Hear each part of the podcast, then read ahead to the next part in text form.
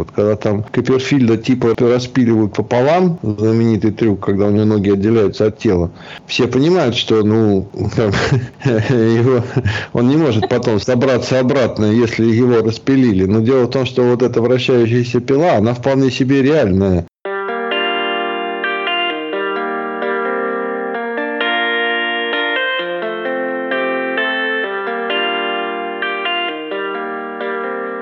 Привет, с вами Ребека Попова, и это канал а, Познай Ребеку и Познай самого себя. Сегодня мы поговорим о фокусах. Предложил это, естественно, Валентин, потому что я себя специалистом большим фокусах не слишком считала, но эта тема меня всегда привлекала.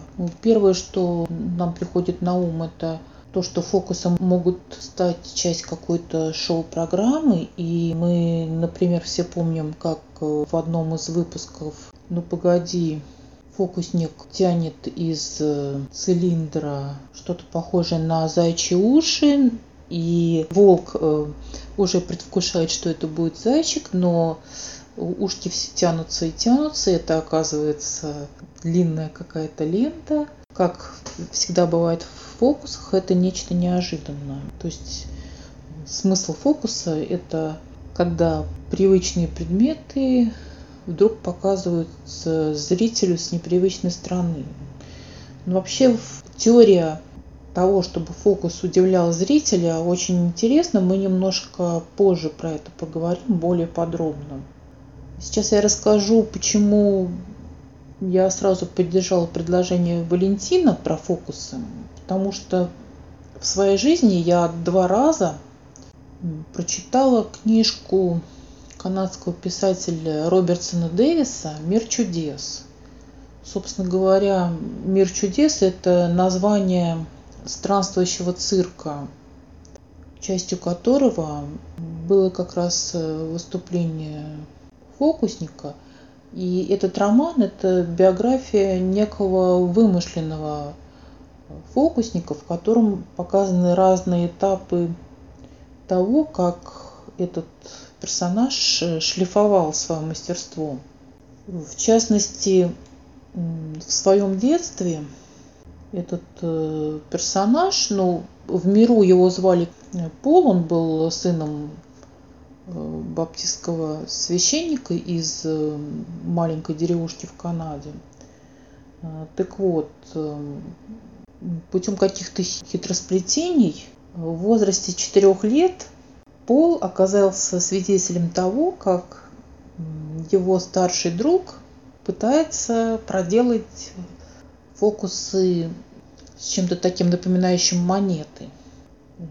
И Пол убедился в том, что его собственная природная ловкость э, рук очень впечатляющая.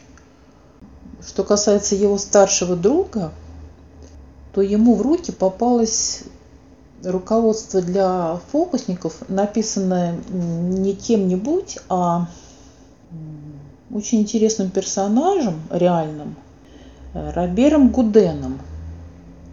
Этот фокусник выступал еще в XIX веке в Парижском театре. И, в общем-то, сразу скажу, что это очень крупная величина – в мире фокусников некоторый эталон, ну, по тем временам, да, и, в общем-то, Гарри Гудини, американский знаменитый фокусник, который уже выступал, ну, уже позже он выступал, он выступал в начале 20 века. Так вот, Гарри Гудини свой э, псевдоним взял именно в честь э, Робера Гудена – Собственно говоря, э, что еще нужно сразу отметить? Фокусники часто называют себя также и магами. Дальше. Собственно говоря, есть э, два направления в фокусах. Это создание иллюзий с помощью э, очень хитрых устройств. И вторая ветвь – это, ну, можно назвать крылатой фразой «ловкость рук и никакого обмана». Это основанные на манипуляции предметами. А, кстати, манипуляции можно еще назвать очень интересным словом престидижерация. Сложно произносимое слово для тех, кто не очень в теме, для тех, у кого не очень большой в этом опыт.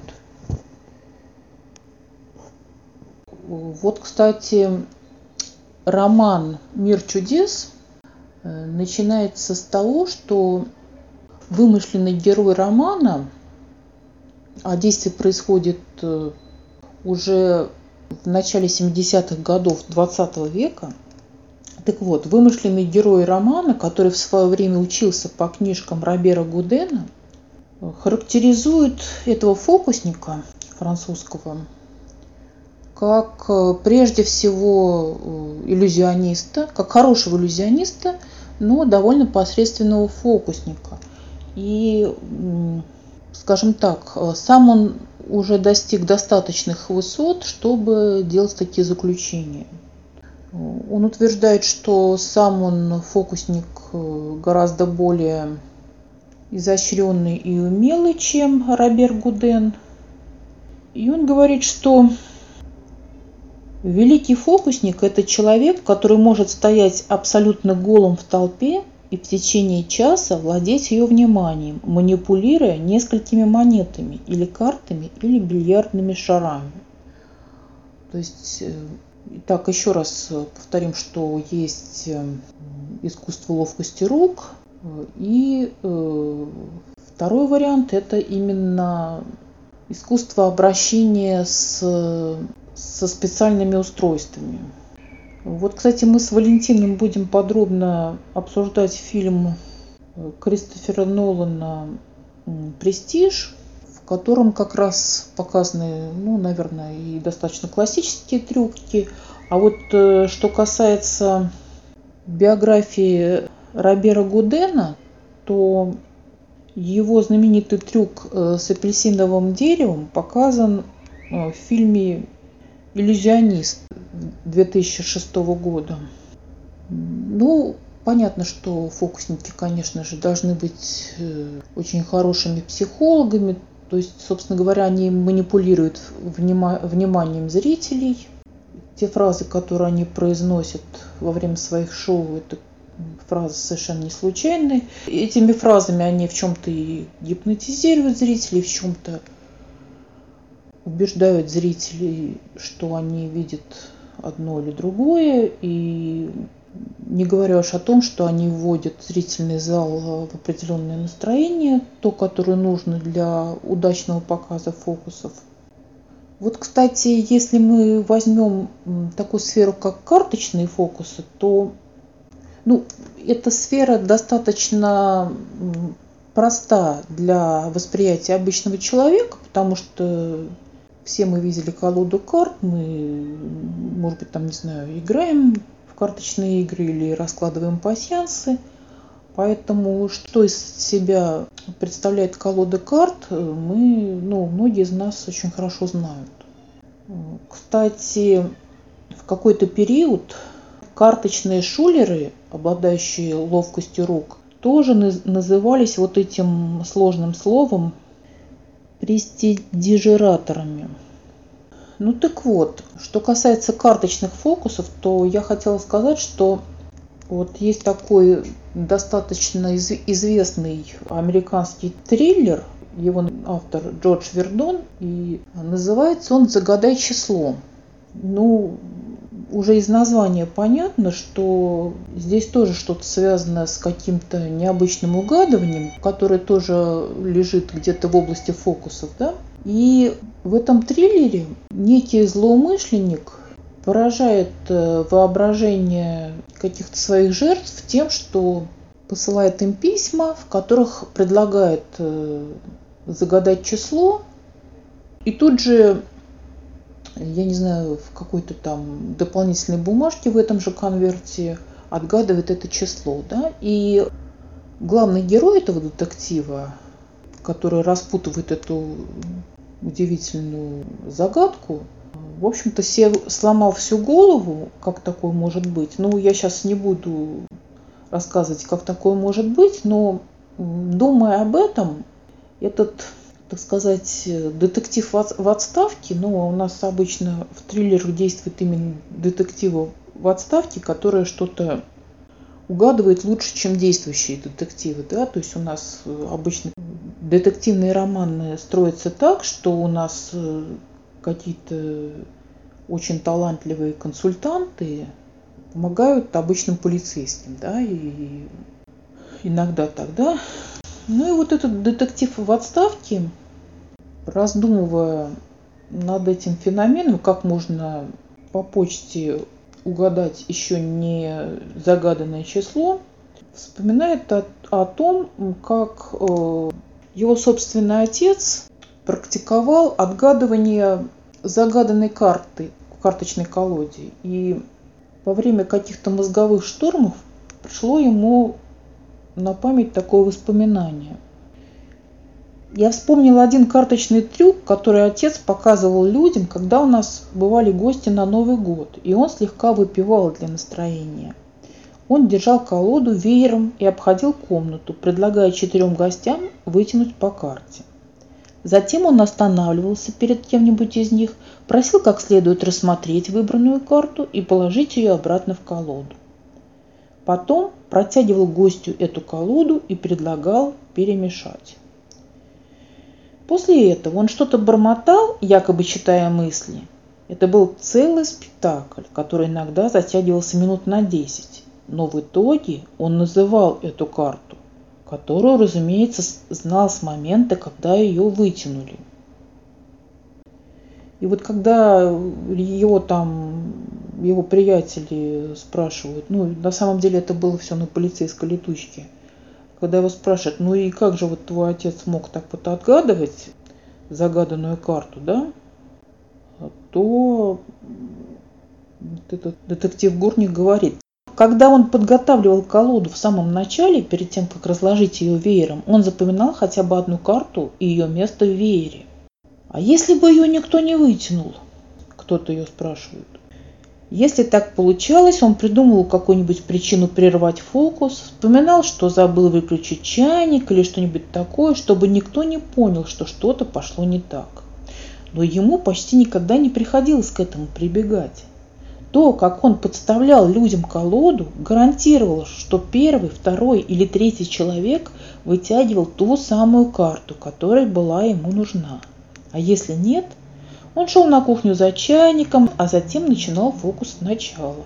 И он всегда находил какие-то правдоподобные причины исключить из игры тех, кто выбирал неправильные карты. Так что никто не догадывался, в чем на самом деле фокус. То есть вот здесь мы э, видим пример манипуляции зрительским вниманием, да, и это раз. Смысл в том, что фокусник обещал э, отгадать выбранные карты, а на самом деле он навязывал зрителям выбор именно этих карт, которые ему были удобны. Да?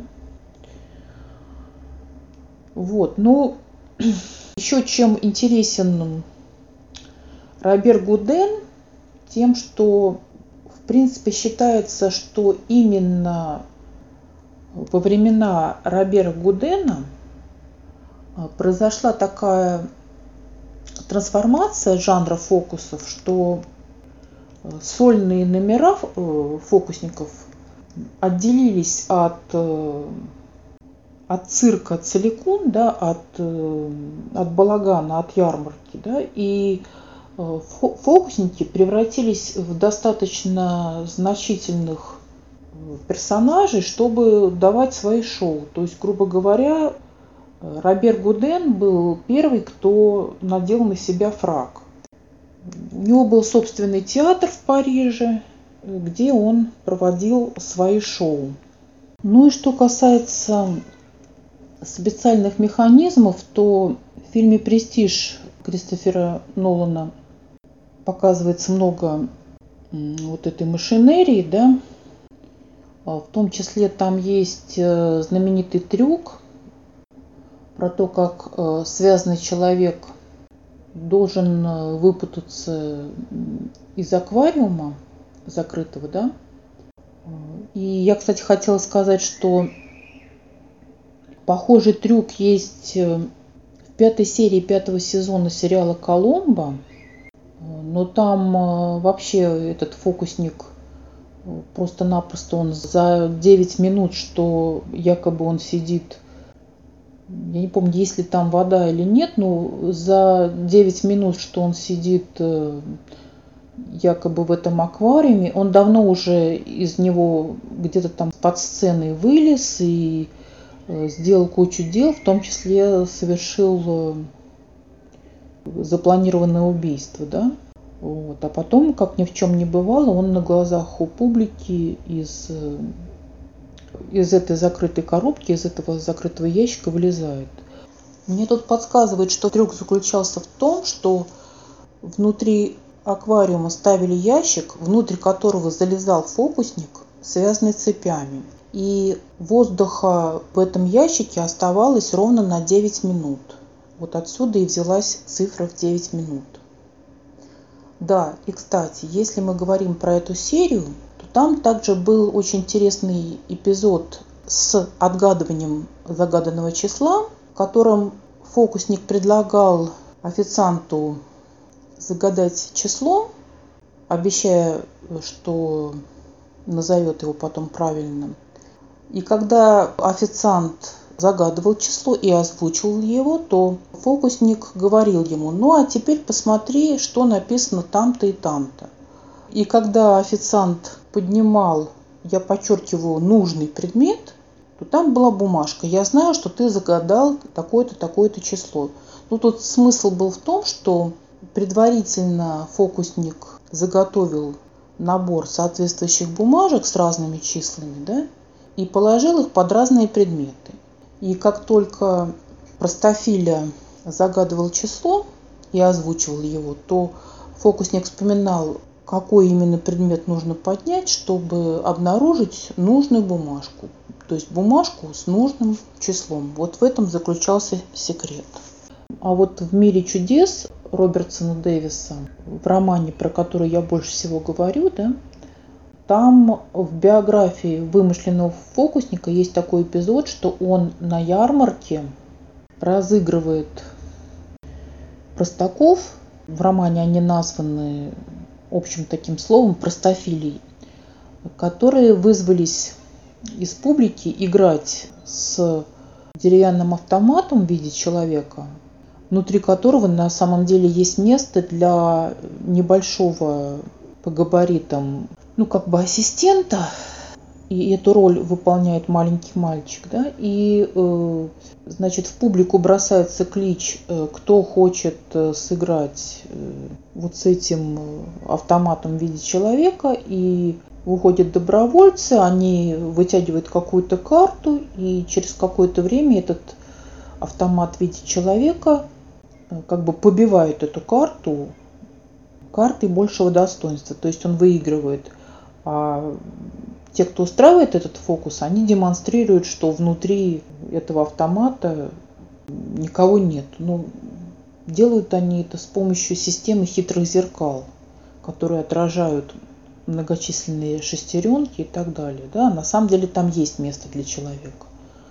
Ну вот такие какие-то такие какие-то хитрые вот эти вот автоматы специально созданные для облапошивания зрителей.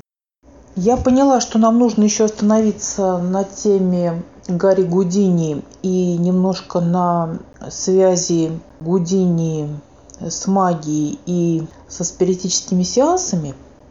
Ну, давайте сейчас пару слов про Гарри Гудини. Я, в общем-то, узнала про существование э, этого иллюзиониста несколько десятилетий назад, когда читала роман э, Доктороу «Рэктайм».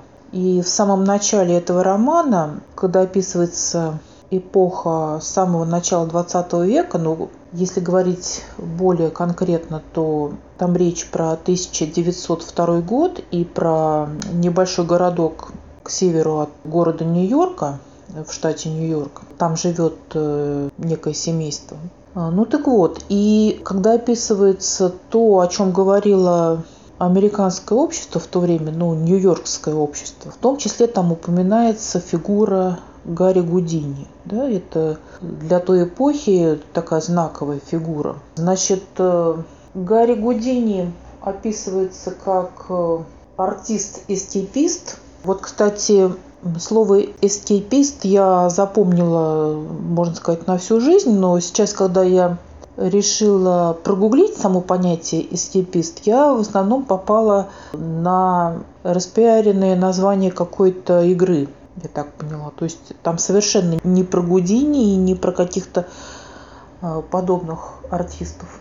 А, ну так вот, и Докторов пишет, что Гудини был гвоздем всех главных водовильных программ. Он убегал из подвалов банка – заколоченных бочек, зашитых почтовых мешков, из гигантского футбольного мяча, из гальванического котла, из письменного бюро, из колбасной кожуры. Все его побеги были таинственные, ибо он никогда не взламывал своих узилищ и даже не оставлял их открытыми. Занавес взлетал, и он оказывался всклокоченный, но торжествующий, рядом с тем, в чем, предположительно, он только что содержался. Его приковывали к автомобильным колесам, пароходным колесам, пушкам, и он освобождался. Он нырял в наручниках с моста в Миссисипи, Сену, и выныривал, приветствуя народ раскованными руками. И вот дальше там описывается один не слишком удачный эпизод. Вот смотрите. Он был похоронен заживо, но на этот раз не смог освободиться. Пришлось его спасать. «Земля слишком тяжела», — сказал он, задыхаясь. Ногти кровоточили, глаза забиты землей. В нем не было ни кровинки, он не держался на ногах. Помощник вытаскивал его. Гудини хрипел и бессвязно бормотал, и кашлял кровью. Его отпустили и отвезли в отель.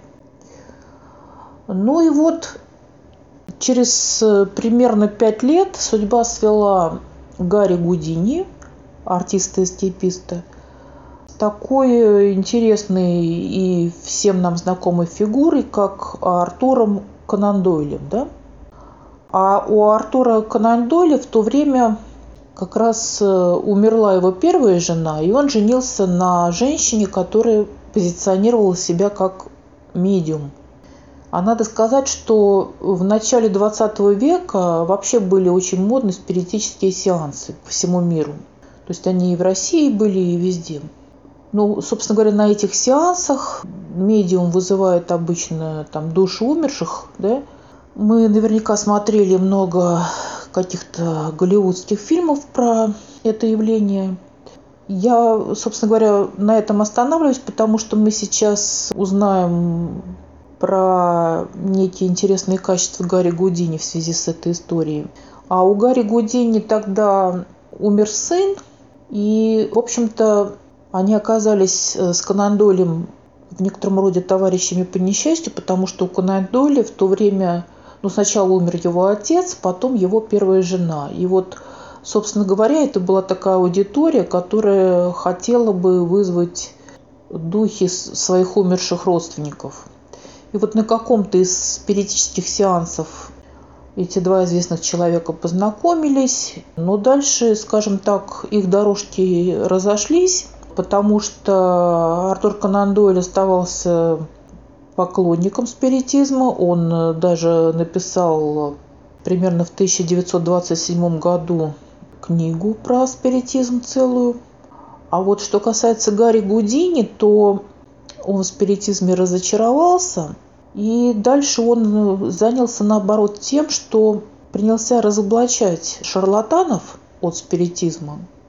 В частности, он организовывал такие фокусы, в которых э, демонстрировал вещи, похожие на то, что обычно бывает на спиритических сеансах, а, но потом он как бы объяснял э, эти свои перформансы и таким образом э, развенчивал э, методики шарлатанов, которые представлялись как медиумы. Вот такая история. Но и на этом, вот я говорю, пути дорожки Канандоли и Гарри Гудини разошлись. в силу этих вот э, непримиримых противоречий между ними.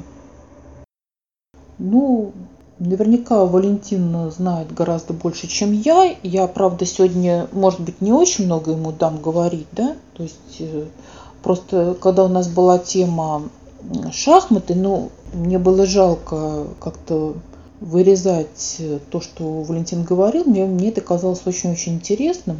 Сейчас мы как-то так немножко будем Валентина останавливать или какой-то лимит по времени ему давать, чтобы не очень длинный у нас материал получался.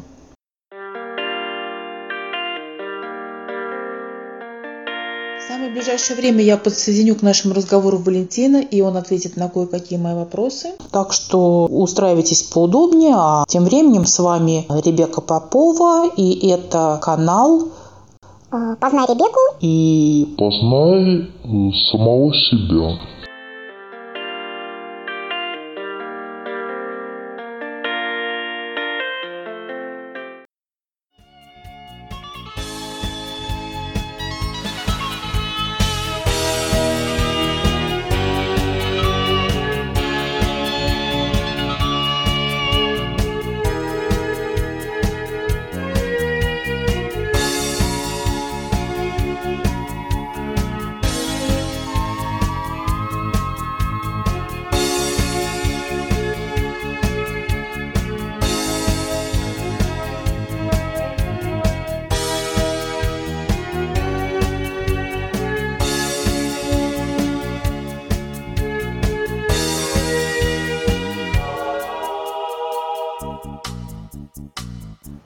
Значит, я посмотрела фильм э, «Престиж». Меня, кстати, с первых кадров э, что привлекло, то, что там разбирают составные части фокуса, да, и причем, посмотрев финальные сцены, ну, у нас режиссеры любят как-то там компоновать интересно во времени свои фильмы, да, уж Нолан-то точно, да, значит, для особо одаренных, в кавычках, эта сцена даже два раза повторена, потому что там некая впечатляющая завершение после нее следует. Итак, вот когда э, там вот этот инженер, девочки лекцию, мастер-класс по фокусам, да, проводит, э, значит, и он, он говорит, что, кстати, мне понравилось, что это разжевано было, да, то есть, значит, mm-hmm. что фокус состоит из трех вот этих фаз, значит, первый он, он что там говорит, наживка, да, второе превращение и третье престиж. И вот я только тогда поняла, престиж, кстати, да, потому что когда я видела иногда по телевизору отрывки из этого фильма, да, я знала, что он называется престиж, я видела, что там вот эта вот борьба этих двух фокусников, да, угу. я что престиж это вот буквально вот, э, вот в нашем обычном таком обиходном смысле престиж, да, то есть я не знала, что этот термин а, кстати, они потом, когда там обсуждают вот, э, вот этот трюк с исчезновением, а, кстати, скажи мне, пожалуйста, они его по-разному поставили, да? Э, я правильно понимаю, что там у каждого из них был двойник? Они, по-моему, они, они по-разному поставили этот трюк. Э, значит, один из них первым начал ставить этот трюк, да, значит, самая в лоб разгадка была бы, если бы это с использованием двойника, да, было бы, то есть один там где-то по сцене исчезает, а угу. двойник появляется, да, то есть это да. Слушай, а вот вообще вот по теории фокусов, это же очень э, на самом деле интересная тема, да, и я, например, даже вычитала э, как-то, что какие-то особые фразы, которые фокусник произносит в зрительном зале, они тоже не случайны, да, то есть вот есть какая-то схема, по которой фокус проводится, например, он там из зала обязательно кого-то приглашает. Кстати, нету, этом... нету, не, не существует универсальной схемы. Есть разные приемы, их очень много. Эти приемы имеют тех, что уже имеются, то есть мы назовем их старые. И есть новые приемы, которые постоянно изобретаются различными фокусниками. Это очень живая сфера. Очень много здесь привлечено вот фантазии а, человеческой для придумок различных фокусов и для методов реализации. Но есть классические действительно схемы, по которым учатся практически все те, кто вот решил глубоко погрузиться, связать свою жизнь вот с, этой, вот, э, с таким искусством. В общем, я много чего сказал, но смысл в том, что все фокусники делают что-то очень похожее друг на друга, но очень много своих отличий а и чем ну, более велик тот или иной иллюзионист, тем больше у него своих собственных каких-то наработок. Но все они, в общем-то, очень хорошо в курсе того, что делают другие. Они наблюдают за шоу своих коллег. Иногда это соперничество, вот как показано в фильме, иногда это дружба. Фильм как бы представляет нам один из вариантов взаимоотношений, когда вот э, такое вот сумасшедшее противостояние, наверное, такое существует, но принципе я знаю, что есть и по-доброму друг к другу относятся тоже разные фокусники. То есть не все так однозначно, как именно в этом фильме. Здесь просто придумана какая-то некая конкретная история, которая вполне могла бы быть, если бы не такой вот фантастический, по сути, свой финал. Но все, что до финала, в общем-то, фантастикой не является. Да, наверняка фокусники следят за творчеством друг друга, потому что они должны быть на переднем крае. Это, собственно говоря, касается очень многих сфер, там, как ученых и так далее, кого угодно. Вот. Э, я просто когда говорила про старые приемы, ведь, собственно говоря, даже когда вот я видела значит, видео про Дэвида Копперфильда, да, да. А, то обязательно приглашают какие-то добровольцы, которые проверяют там, как цепи связаны, да, там Давай сразу обговорим, что не все фокусники дорастают до своей сольной большой программы. Очень часто фокусник выступает с каким-то одним номером своим, либо на каком-нибудь конвенции, там, где каждый после друг друга выступает, либо в каком-то сборном концерте – на каком-то шоу, а вот так вот, чтобы в течение там какого-то долгого времени, час-полтора, делать свое личное шоу, это отнюдь не у всех получается, не у всех есть такая большая аудитория, чтобы продать билеты. И поэтому, если трюк, отдельный трюк, один, а, не связан с добровольцами, то добровольцев может и не быть. И тем не менее фокус будет все равно очень интересный. Но если это большое шоу, то совсем обойтись без общения с залом, без э, вызова каких-то персонажей я, например, такого не видел. То есть, если речь идет о сольном концерте, то можно быть уверенным, что какие-то фокусы будут показаны с привлечением аудитории. А вот если это просто отдельный номер, то там не факт, что это привлечение произойдет. Ну да, э, знаешь, я хотела еще вот что сказать. Я открыл для меня имя Дэвида Блейна, и mm. э, я, значит, еще сама там какой-то один материал э, по нему посмотрела, текстовый, mm. да, там было как раз про уличную магию. А, mm. кстати, еще, еще забавно все-таки, что фокусники себя называют именно вот еще магами, да? Mm-hmm. Это потому, что в английском языке для вот этой сферы артистов это называется magic.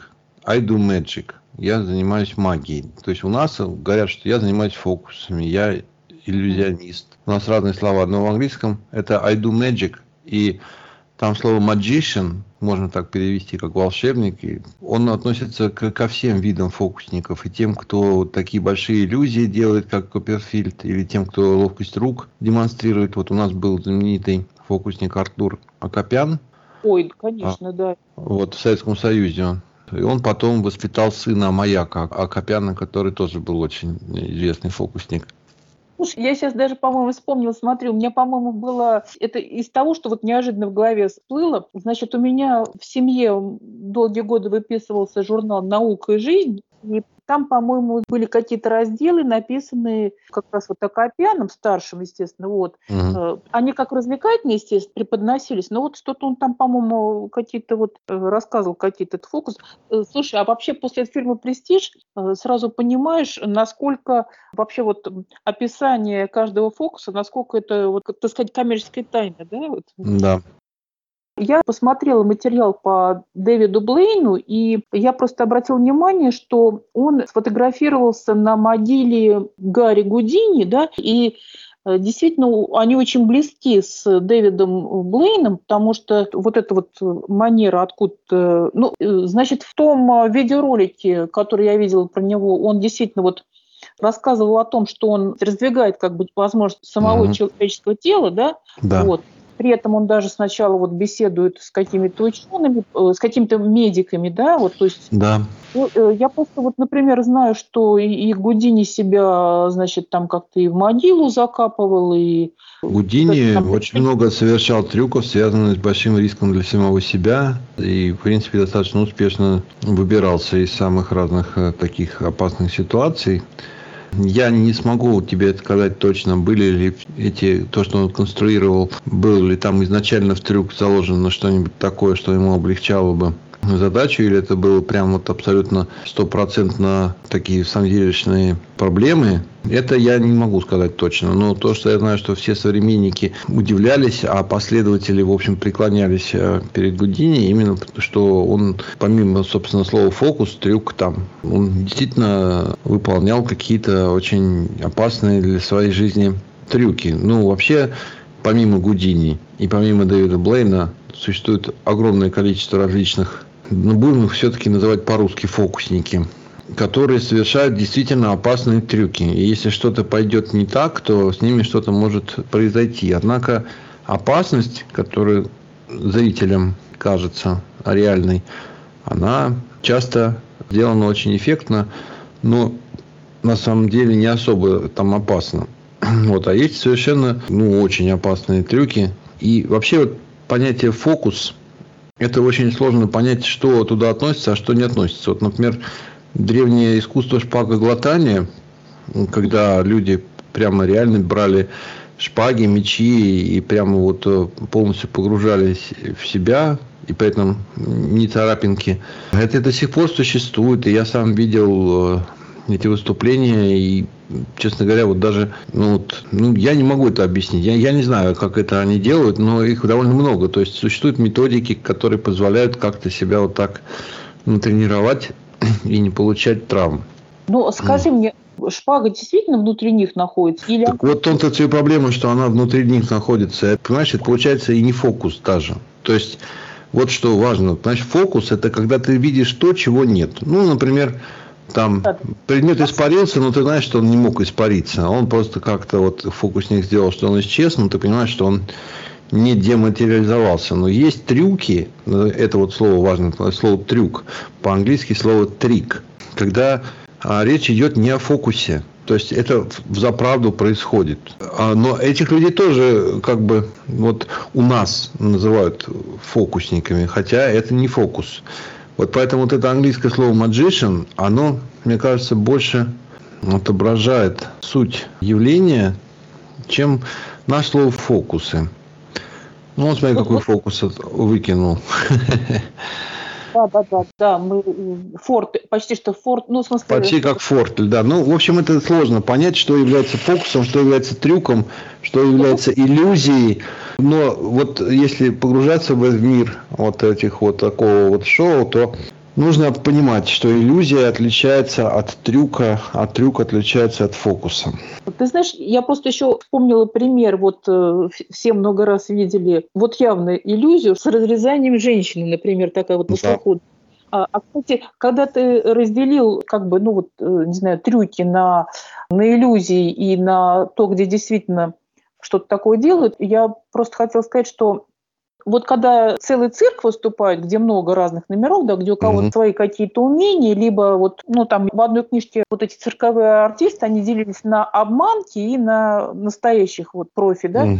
да. Просто даже как-то очень ловко ножи метать можно, да, то есть mm-hmm. вот да. обычно вот э, я, например, читала, что там, по-моему, какая-то даже супружеская пара была, да. Там и сейчас один... есть. Да, вот один, ну там мужчина, муж, он там, например, очень ловко э, ножи метает, да, вот, а да. она там ассистентка его, да, например, тоже. Здесь же тоже обмана-то никакого нет. Здесь просто... Ну, вот в том-то и дело, что трюки с ножами делятся на две категории. Есть трюк, где ножи действительно летят, а есть такие трюки, где ножи не летят. И достаточно сложно понять, где трюк, а где э, реально э, ножеметание.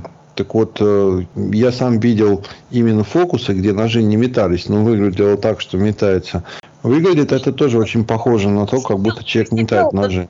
Ты видел, ты в реале сидел в зале или в записи видел? Ну, Нет, я видел в записи, но там прямо люди показывали сначала фокус, который выглядел так, будто они ножи метают, а потом объясняли, что они делали, и выяснялось, что ничего они не метали. Но дело в том, что есть люди, которые действительно метают, и, и им нечего объяснять, они действительно метают, и, и вот так оно и есть. То есть, грубо говоря, одно и то же шоу может быть иллюзией, а может быть и реальным трюком. И вот тут э, как бы вот поди разберись.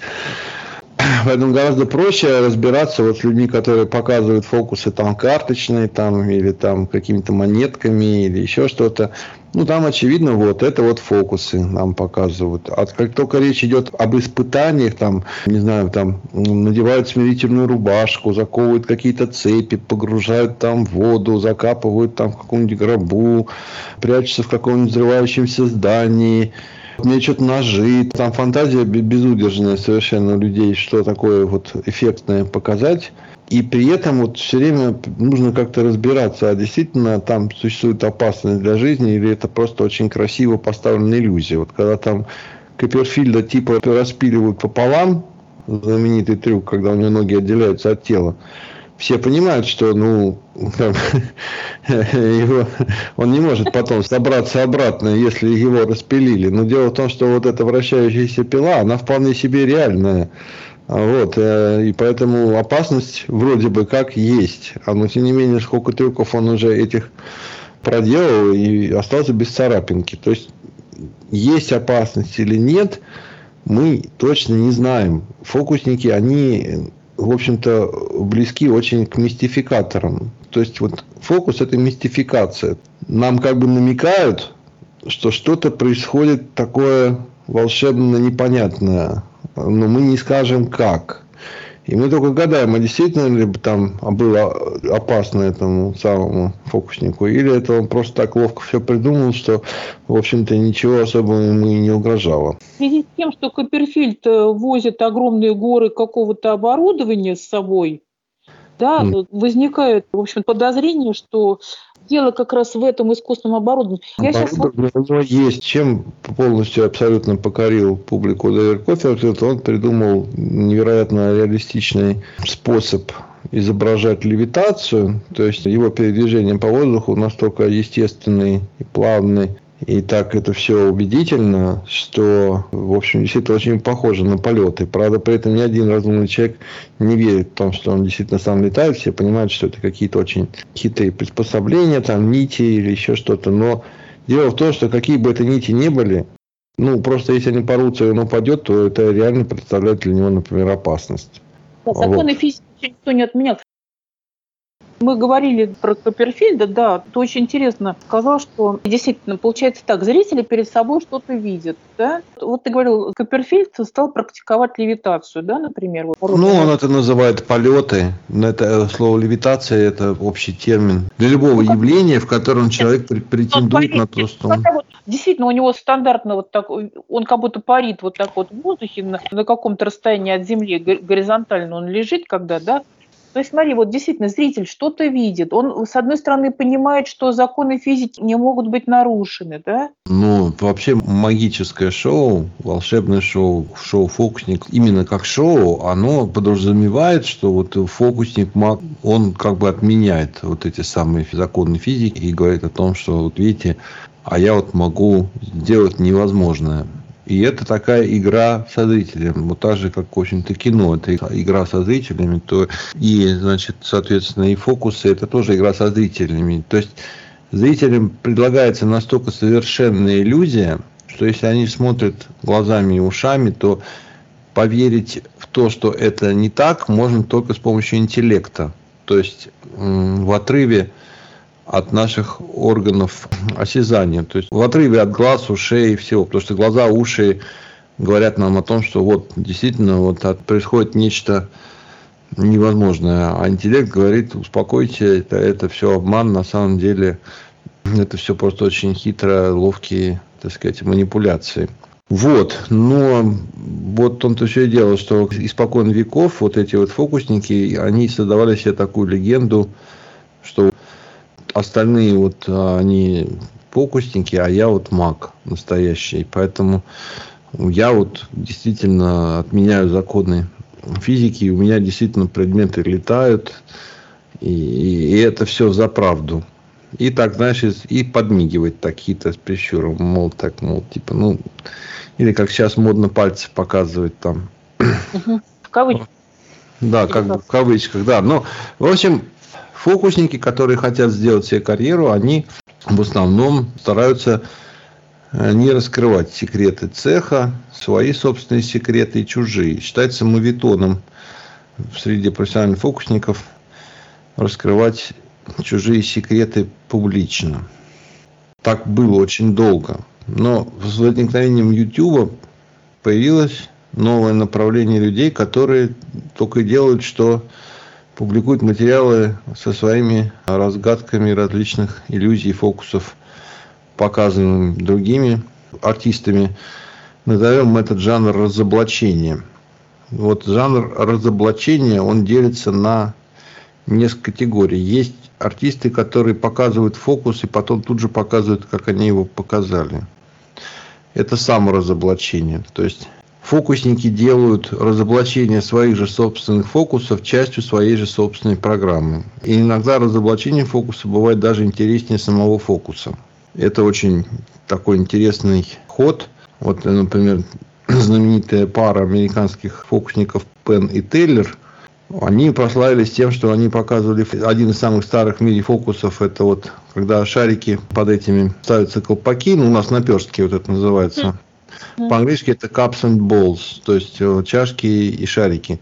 Это один из самых старых вообще из, из, из задокументированных в мире фокусов. И кто только их не показывал, и какие только там разные интересные есть модификации вроде бы одного и того же фокуса, так вот они сначала показывают фокус, а потом точно в такое же время показывают этот фокус с прозрачными стаканами, где видно, где они подкладывают этот шарик, где они вынимают, где что они делают. Но это все так выглядит и комично, и при этом круто, что вторая часть этого фокуса иногда выглядит круче, чем первая. Это в эпоху до YouTube было? Или они начали это все делать до YouTube.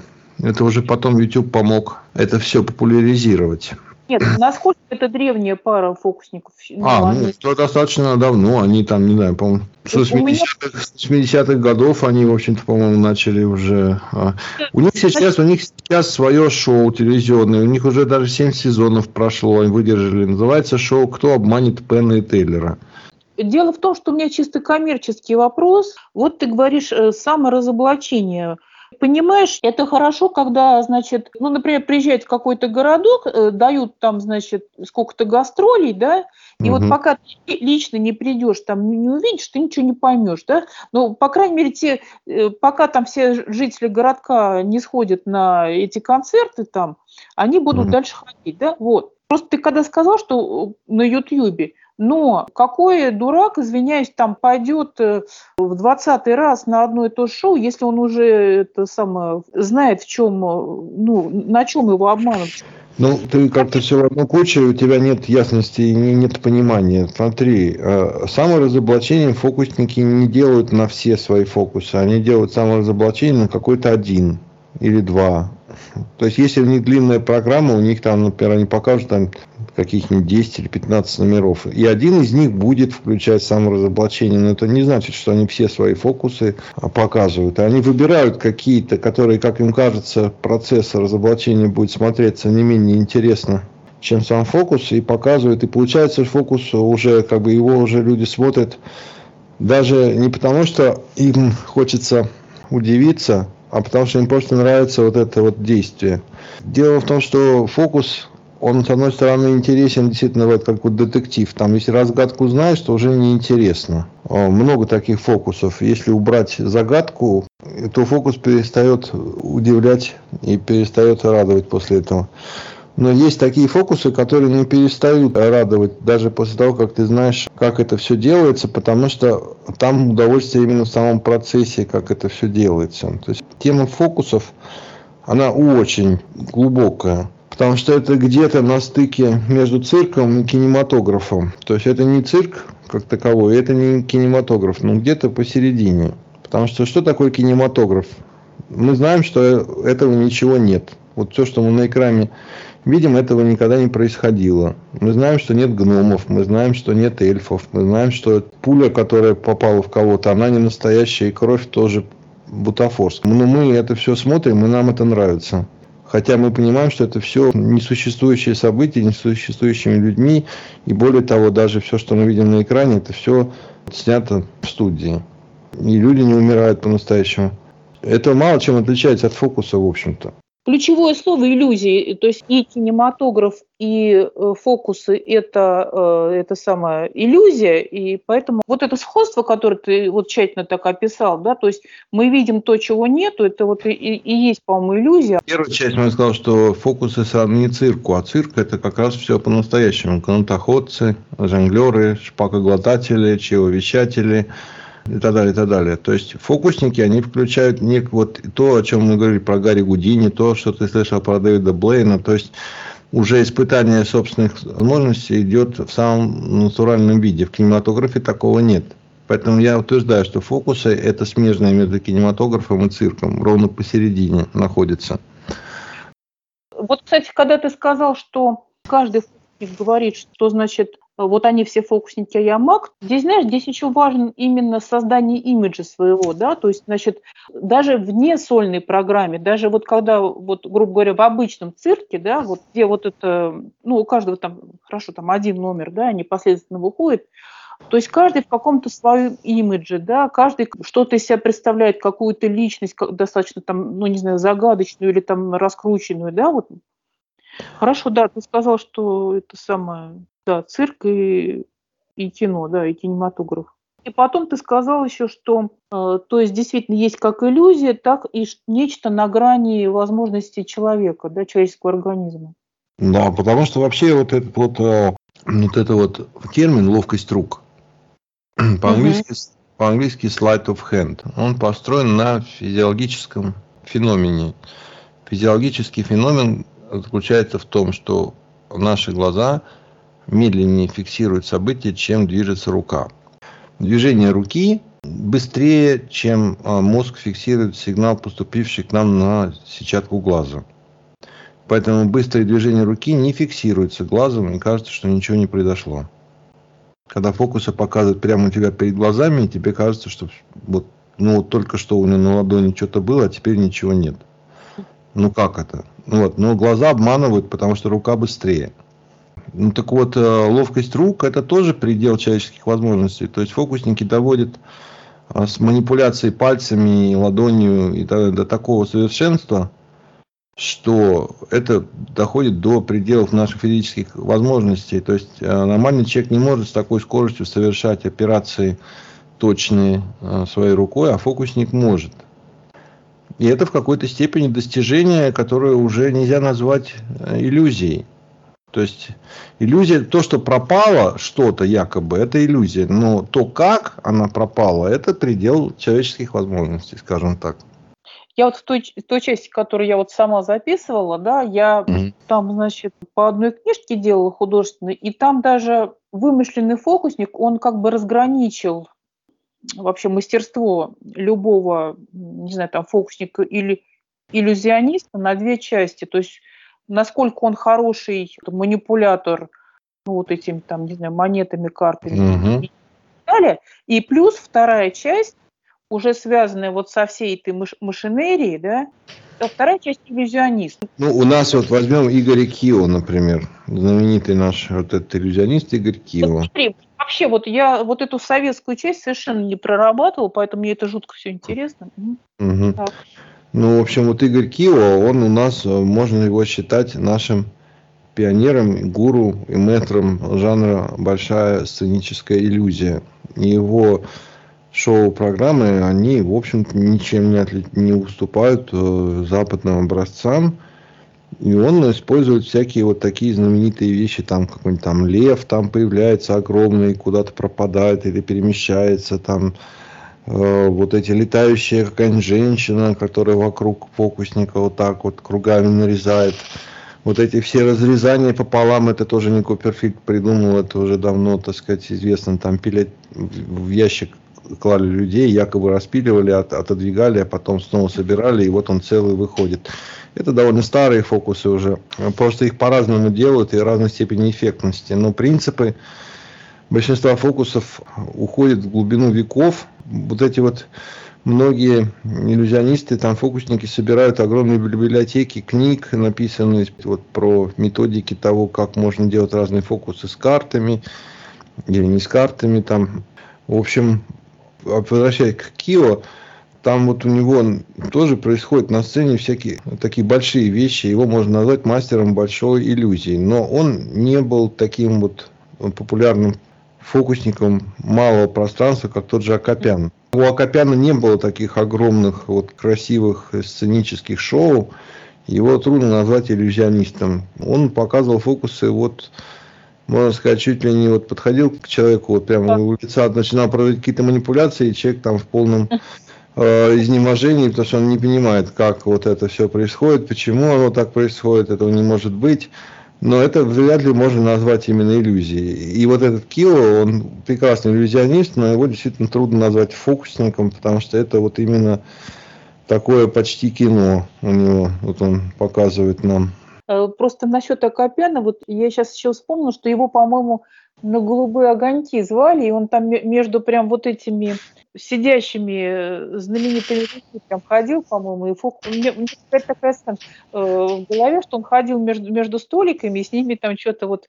вот тут же да, он ходил между столиками, он показывал кучу вот таких вот всяких, и доставал из-за уха там что-то там у кого-то там. А, мой отец утверждал, то, что то ли он сам, то ли кто-то из друзей вот был на шоу, и он у него снял часы с руки, и тот ничего не заметил вообще. То есть он ему потом их отдал так, типа, ну, на, забери обратно. И он так восхитился, потому что непонятно, как он это успел сделать. Никогда. Там есть фокусы, когда галстуки с людей снимают. Я даже сам видел такой фокус, когда с девушки лифчик снял, а, тот самый иллюзионист, э, вот, причем она это не заметила. Он потом ей отдал, она там краснела. Так, там. Может быть, это подсадная утка была? Все, что угодно может быть. Тут в том-то и дело, что, вот, грубо назовем по-английски этот жанр магии, uh, magic, он uh, все время играет со зрителем, потому что мы все время думаем, а это подсадная утка или не подсадная, а если это не подсадная утка, то как? То есть очень много раздумий у зрителя после того, как фокус закончился. Разгадывать загадку фокуса это почти так же интересно, как разгадывать загадку вот, э, например, какого-нибудь детектива, пока читаешь. То есть ты пока не знаешь, чем все закончится, ты вот разгадываешь, тебе интересно. Ну, правда, потом, когда уже прочитала, ты поняла, как это все делается, тебе уже не надо ничего разгадывать. А фокусы как раз оставляют нас без разгадки, и ты можешь бесконечно пытаться разгадать, как же этот фокус был сделан. Это такой детектив без конца. Вот кого-то тебя взяли и оборвали на самом интересном месте. Угу. Ну вот, кстати, на самом деле Дэвид Блейн, то он, он и карточные, по-моему. Дэвид Блейн вошел в мир фокусов именно как классический фокусник. Его, ну, назовем так, величие Дэвида Блейна заключается в том, что он универсал. Он как бы из трех составляющих фокусников, он как минимум две с половиной он э, владеет. То есть э, три составляющие какие? Умение работать руками в непосредственном контакте с публикой, то есть вот он может показывать фокусы прямо перед тобой. Вот. И ты ничего не поймешь, как он это сделал. Он э, освоил вот эту стезю испытаний, то есть каких-то опасных трюков, которые реально грозят его здоровью. Там, он глотает лягушек, потом их выплевывает. Он реально глотает живых лягушек.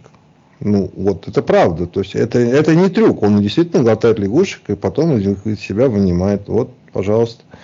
У него очень много вот таких вещей.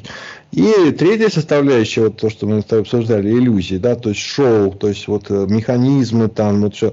Здесь у него, конечно, слабее всего, потому что он это не очень любит. Но, с другой стороны, его вот этот цикл который ты упомянула, уличная магия, он, в общем-то, в том-то все и дело, что это выглядит как будто настоящее, но там очень много постановок. Но выглядит это так, как будто это все на самом деле. То есть, в общем-то, я его считаю что достаточно хорошим иллюзионистом, именно как создателя вот таких вот, э, именно уже видеоформата, скорее, иллюзиониста. Вот. Да, его фокусы с картами, его фокусы с предметами различными, они умопомрачительные, впечатляющие. По большому счету он очень хороший, я ничего не могу сказать. Многие критиковали его за цикл «Уличная магия», потому что никто не верил, что это реальный фокус. Все говорили, что это вот фокус именно на этапе видеомонтажа. То есть отснят материала, потом в студии что-то там добавляют, и получается вот, э, ну, там, то есть не, вообще это нереальные люди, это все подсадные утки, там все подстроено, все там, ну вот, мало кто верит в, в реальность его цикла «Уличная магия». Но дело в том, что он потом пошел дальше, он стал устраивать э, такие всякие трюки с известными личностями, известными актерами, приходил к ним в дом, и там есть съемки, где его выгоняли оттуда, там свирепели совершенно, то есть что он там какие-то что-то такое показывал, что очень не нравилось хозяину дома, ну, он вообще типа, ты там дьявол, там воплоти, иди отсюда, я тебя знать не хочу. То есть он доказал людям, что он действительно может делать это вот прям вот так вот, находясь рядом с ними. Так, я сейчас, в принципе, планировала не очень много говорить. Ты mm. что-то Хочешь добавить? Что могу сказать? Э, я, в принципе, много чего сказал, и, наверное, мог бы много чего еще сказать. Я не знаю, я, в принципе, старался отвечать на твои вопросы. А так-то вообще тема очень благодатная. Мне всегда нравилась манипуляции с пальцами. Мне нравилась вот тема гибкости рук. А мне всегда нравилось а, всякие предметы какие-то, типа шарики какие-то. Мне всегда нравилось в руках это крутить. Мне кажется, тактильный кайф – есть большой от того, что ты вот взаимодействуешь с какими-то очень разными предметами. Ты сам пытался какие-то именно фокусы разбирать? Я никогда не пытался повторить чей-либо фокус. Вот серьезные фокусы. А вот именно какие-то упражнения, предшествующие фокусам, вот что-то ты делал? Или... Скажем так, ловкость пальцев у себя я развивал. Но не для того, чтобы фокусы показывать, а потому что мне просто очень нравилась тема гибкости пальцев у меня очень неподвижные гибкие пальцы. И, в принципе, я знаю, что если бы я захотел бы, я бы мог бы, наверное, посвятить себя фокусам и даже успешно их показывать со временем. Есть огромный блок фокусов, назовем их так, карточные фокусы. Это просто невероятно огромное количество самых невероятных трюков с колоды карт, которые показывают люди. На каждом, например, шоу «Кто обманет Пенна и Теллера», там то обязательно есть минимум один или два каких-то выходит человека, который показывает какой-нибудь новый невиданный фокус с картами. Это вот совершенно бесконечный какой-то генератор различных э, ухищрений. И очень много разных способов эти фокусы показывать, начиная от инженерных, то есть делать там всякие карты специальные там. Или можно показывать реальные фокусы просто с реальной колодой карт, ничего специально не подготавливая, а просто вот э, имея на руках самый простой материал. Ну, для меня лично самым непонятным является фокусник слепой. Фокусник, там есть один такой карточный шулер, назовем. На этом шоу? Нет, вообще, в принципе, в мире существует один такой человек, который сам себя называет карточный механик. Ну, у нас по-русски это можно назвать карточный шулер. То есть человек, который в совершенстве владеет колодой карт, он реально слепой. Это не постановка, он слепой. Но то, что он делает вслепую, не видя, что у него в руках, для меня за гранью возможности, то есть как можно это все делать, вообще не видя, что ты делаешь, то есть для меня это просто совершенно непонятно. Ну, никто не понимает, но тем не менее, он может тебе сдать любую колоду из любого места, и достать нужную тебе карту, он может там их разложить в любой последовательности. Он может сделать все с картами, и ты будешь стоять с открытым ртом, и не понимать, как он это делает. И я, например, считаю, что это действительно на уровне уже практически волшебства, хотя я в волшебство не верю. Объяснить это все невозможно. Скорее всего, его колода, она... Вот такое впечатление, что у него он видит пальцем. То есть у него настолько развита тактильность э, пальцев, что это практически как будто у него там глаза на каждом пальце. Нет, я говорю, и колода-то, наверное, не совсем обычная, изготовлена. Он с любой колодой это делает. Ты понимаешь, ему не обязательно свою колоду иметь. Он может это сделать с любой колодой. Как он Хорошо. это делает, это не знает никто. Там просто, понимаешь, дело, у карт есть, ну, например, восьмерки, семерки, шестерки, да, там, неважно, короли. У них есть определенные некие очертания, да. И вот количество краски на карте может сообщить, какая это карта. их можно пальцем прощупать. Краска, она же материальна, так сказать. Для обычного человека она не настолько материальна. Для слепого человека ему достаточно провести по карте снизу, и он будет знать, что это, понимаешь? Очень много разных людей, обладающих какими-то особыми талантами в единственном числе. И они могут показывать какие-то трюки, которые другие люди не могут показывать. Это нельзя назвать волшебством. То есть, но с другой стороны, это можно назвать чем-то уникальным, потому что никто другой такого не сделает. Вот есть, например, такие виды искусства, как чревовещание, очень древние. И мало кто этим занимается. Но с другой стороны, ну, десяток, два десятка, три десятка человек по всему миру есть. Поэтому назвать уникальным что-то невозможно, но редким, да. Это редкое искусство и редкий дар, когда человек может, не открывая рта, тем не менее, произносить слова, звуки, и ты даже будешь думать, что вот кукла у него в руках сама разговаривает. Угу. Они обычно куклу держат в руках? Чревовещатели в основном выступают с куклами. То есть они с этой куклой как бы разговаривают своим э, голосом. То есть он как бы разговаривает с куклой, а кукла ему отвечает. То когда кукла отвечает, это сам чревовещатель за нее говорит, но мы этого не видим, потому что рот у него закрыт в этот момент. Но это настолько убедительно и так выглядит, что просто вот э, кроме как волшебством не назовешь, но это вот э, называется чревовещание.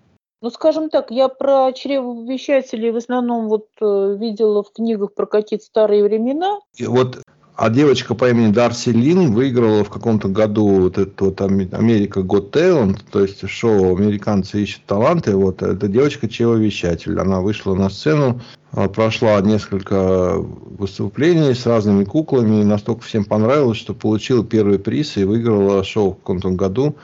Вот, и до сих пор выступает, она уже повзрослела, она уже такая красивая женщина, но она до сих пор выступает и по-прежнему так же хороша, как и была в юном возрасте. И она не только говорит, она поет за куклу. То есть у нее куклы поют. Это она поет, но она рот не открывает в этот момент. Ну, вот, это фантастика. Но дело в том, что она не сама это придумала. До нее были люди, которые это делали. И сейчас есть другие люди, которые это делают. Это очень мало кто так делает, но многим это интересно, и они этим увлекаются.